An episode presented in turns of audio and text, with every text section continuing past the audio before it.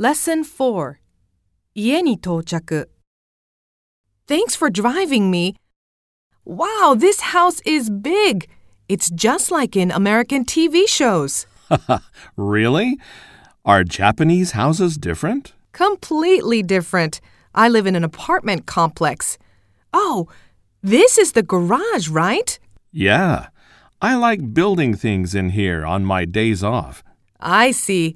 The garden is big too. How do you keep the lawn so nice? The sprinklers water the grass automatically.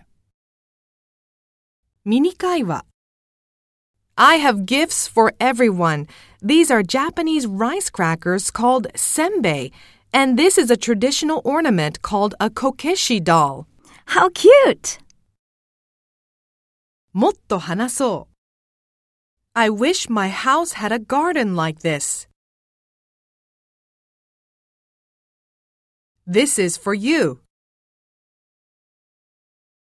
I hope you like it. I'll show you how to use it.